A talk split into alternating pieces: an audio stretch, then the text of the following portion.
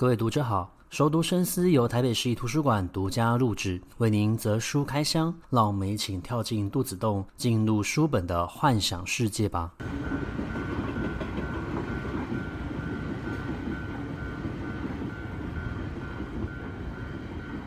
各位听众好，欢迎回到熟读深思。这个礼拜我们要介绍一本议题的这本书呢，比较沉重一点，叫《废墟少年》。那它的副标题是“给遗忘的高风险家庭孩子们”。那这本书创作的最刚开始呢，其实是因为有报道者呢，他们做了一个有关于台湾高风险家庭的一个议题的采访报道。那后来也引起了在立法院立委的一个重视啊。那其实做这个报道的最终目的呢，是希望政府可以全面去检讨，我们如何去接住这一些需要。呃，资源的孩子，那他们所需要的资源或许不一定，呃，政府呢有一些补助，或者说是一些照护机构。其实，呃，读完这本书，我想最大的一个感触还是在于我们缺少的人哦。所有的照顾环节其实都需要人力的一个投入，不只是呃经费的一个补助而已。然而，在台湾有那么多的高风险家庭的孩子，每一个志工他们所必须要负担的工作量呢，其实都相当的沉重。呃，这些社工他们在发现到个案的时候呢，他们其实都必须要在固定的时间之内要赶出呃结案报告，还有调查报告哦。所以他们其实对于每一个个案可以投入的时间并不多，再加上每一位职工的身上，其实他们有非常多的个案必须要负责，那也就分散了他们的一个注意力哦。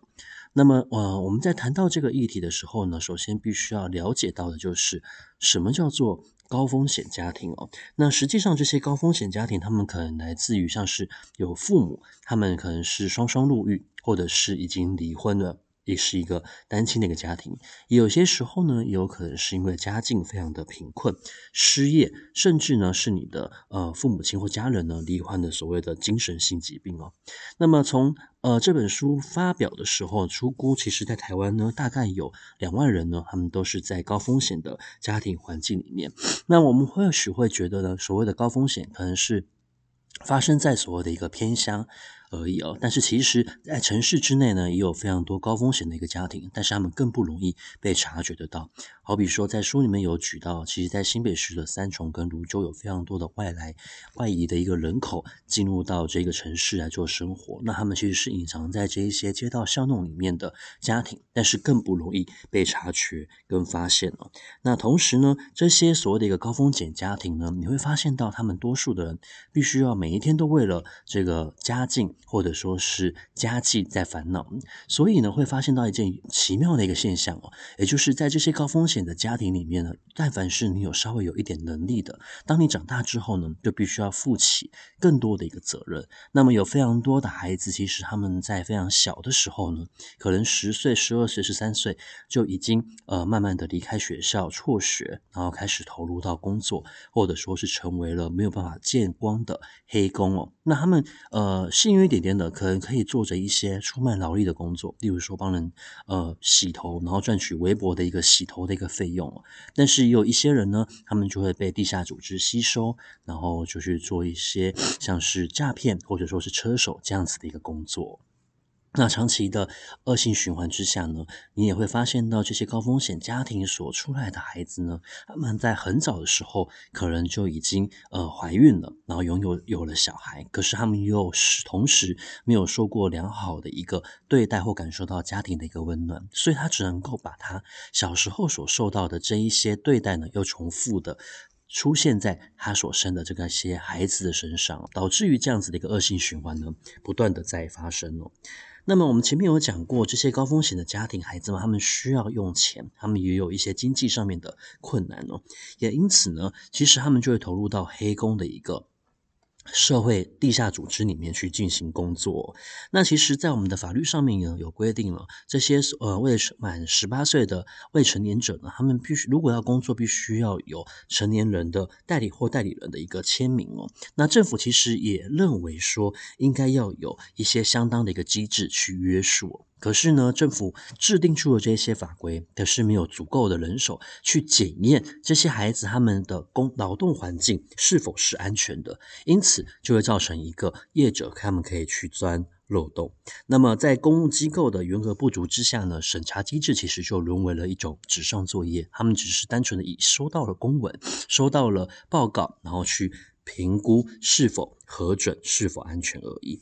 那么有一些孩子，他们其实会接受所谓的一个安置哦，但是这些照护机构呢，呃，发现问题的时候，他们可能也不太会呈报上去。为什么？首先，第一个就是会影响到他们的声誉。再呢，照护机构通常他们都需要依赖所谓的补助款，或者说是要对外界去进行所谓的一个劝募。因此，如果发生任何丑闻的话，可能就会影响到他们的招募不顺。那招募不顺之下，机构没有办法顺利的运作，机构没有办法顺利运作之下，这些孩子又必须要重新的转移到其他的机构去安置哦。那其实一来一往之下，有非常多层层因素的影响之下呢，就会导致其实安置本身也变成了是一种安全的一个漏洞哦。我们通常会说，应该要给这一些所谓的一个更生人，或是给这些犯错过的孩子一次机会，让他们可以重新的回到社会的一个。怀抱里面去，可以重新的获得到能力，然后可以不要依靠呃社会的一个补助，有自立的一个能力可以活下去哦。可是呢，其实社会上面呢是用了一层一层的规则去驱离了、隔离了这一些边缘的小孩，所以会导致他们回到这个社会的困难性呢，其实是层层在增高的。再加上呃，整个政府的一个辅导呢，现在是偏向于要让他们回到所谓的学校生活，但是对于这些孩子而言，他们已经接触到了社会的。原原貌，再加上他们从小就饱尝着经济上面的一个压力，也因此呢，他们还是会再度的逃离学校，希望可以去赚钱哦。那整个我们整个教育的体制其实是希望你去就学，可是并不是协助你去就业。再加上呢，整个继职教育的一个呃退化，或者说是继职教育的一个萎缩，其实呢，就会让这一些需要用钱的中辍生呢，他们其实更难回归到教育的体系，因为教育其实没有办法。帮助到他们。那在这个书里面，其实有采访到了非常多的个案哦。尤其是对于里面其中一个个案，他所讲的话呢，特别的有感触。他说，对于他们这一类的人而言呢，他们只想要好好的过现在的一个生活，但是呢，他们没有办法去想未来到底会发生什么事情哦。我们觉得非常的容易，非常的理所当然的，我们可以去恣意的想象未来的生活长什么模样，我们有机会可以一步一步的去实现它。可是对于这些高风险家庭所出生的孩子，他们从小没有受过家庭的一个温暖，不知道被父母温柔对待是什么样的感受。那么他们很小的时候就必须要赚钱去养整个家庭，导致于他们其实对未来其实是失望的。他们也其实不知道如何去想象未来的一个样子。他们能够做的，其实就是在当下让自己好好的去活下去哦。那也是。因此，他们其实在这个书里面呢，就有讲到非常多的一个案例跟个案。那么，在阅读这本书的时候，你可以发现到一件事哦，就是这些高风险家庭的孩子，他们其实与他们的父母亲的连结呢，是相当弱的。甚至很多小孩，他们其实从小没有接受过父母亲温柔的一个对待哦。好比说，里面举到了渔村的一个现况，就是当这一些原本从事着远洋行业的父亲哦，那这些父亲其实年纪长了之后，他们就离开了船，他们也没有办法去做呃其他渔村呃比较低阶的一个工作，他们不愿意去做，所以他们就会留在家里面。那留在家里面的时候呢，就会变成呃这个家庭的家经济就会出现困难。那同时呢，他们可能也没有负起父亲照顾的一个责任，那或许他们跟他们的太太也已经离婚了，就会导致于呢，整个家庭的重担呢就会落在这一些小孩的一个身上。那他就讲到，其实，在目前整个台湾的一个高离婚率呢，非常多的单身父亲，而这些单身父亲呢，其实有些时候是没有负起他们应该要去照顾跟这些小孩的一个责任的。所以，当他们有压力的时候呢，就会把这些外压力外放，然后转移到家人的一个身上哦。那么，我们的社会其实蛮奇怪的，就是我们当我们觉得这些家庭需要被照顾的时候呢，我们通常派出的其实是呃，志社工。我们觉得社工可以去帮忙他们，然后他们只要去访案、去拜访每个家庭，很多的问题就可以改善了。那就要赶着时间去出所谓的结案报告，去出所谓的调查报告。那我们也期待着学校的老师可以多花一些时间在这些学生的身上，所以呢，就会要求老师要对于这些高风险家庭的孩子们提出一些补救的教育。可是我们往往呢，都只是提出了一个方法，并没有去解释这个方法的有效性。好比说，在补救教育的部分，会不会老师其实只是重复着白天的课程再上一次，但是并没有好好的去确认小孩是否有真正的去吸收、了解到呃这个东西的原理到底是什么？他们有没有真正的呃认识了这件事情？又好比说，我们今天提供了呃一个学习的机会给他们的时候呢，我们往往觉得只要提供的机会越来越多，给予他们相当的一个补助，然后有配套的一个资源，就可以解决这些问题，然后可以降低高风险家庭的一个出现。可是呢，你就会发现到，其实往往的很多的呃体制也好，建建立的再完善也好，真正的问题其实是出在人的身上哦。那么在这些家庭。的一个背景后面呢，这些孩子的一个背后需求的一个部分呢，你可以发现到，其实家才是他们真正最想要的。那么包括了在里面有一个个案，这个个案其实白天从事的是一个喷农药的工作，其实这个工工作的风险性非常的高，因为我们的身体其实是会中毒的。再加上喷农药的时候，你没有办法去决定整个大自然的一个风向，所以有些时候风如果往这个喷农药的人身上吹的时候，他们全身可能都沾满了农药，更会吸入进去。而其实有蛮多的从事喷农药工作的长者，他们后来都患得到了所谓的癌症，或者说是肝硬化哦。但是呢，这个在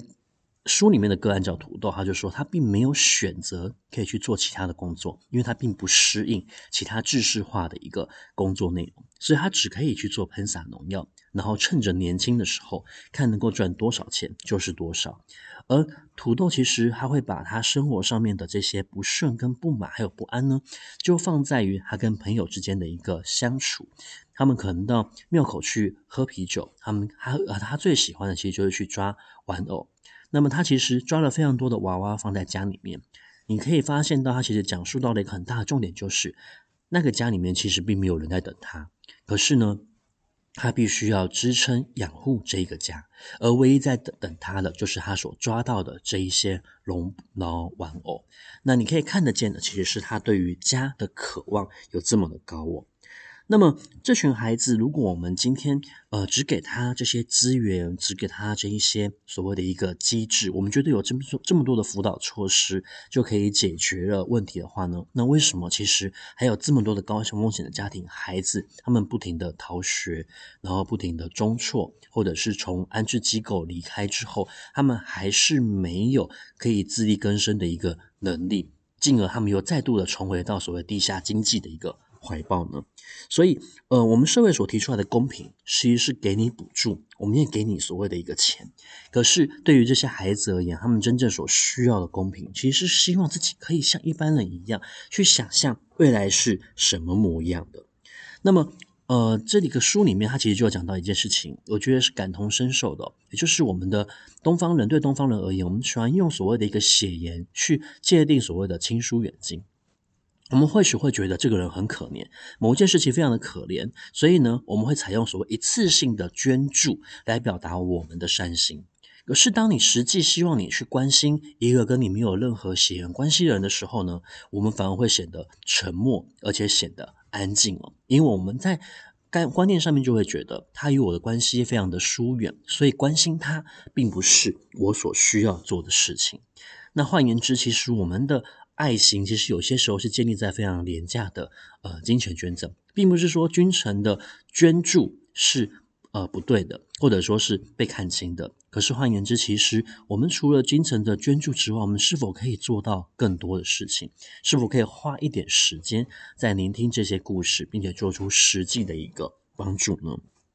那么对于这一些呃，家孩子们而言，他们这其实最大的需要就是陪伴与支持，包括了在这个书里面有举到一个个案，他们成立在屏东成立的一个学校。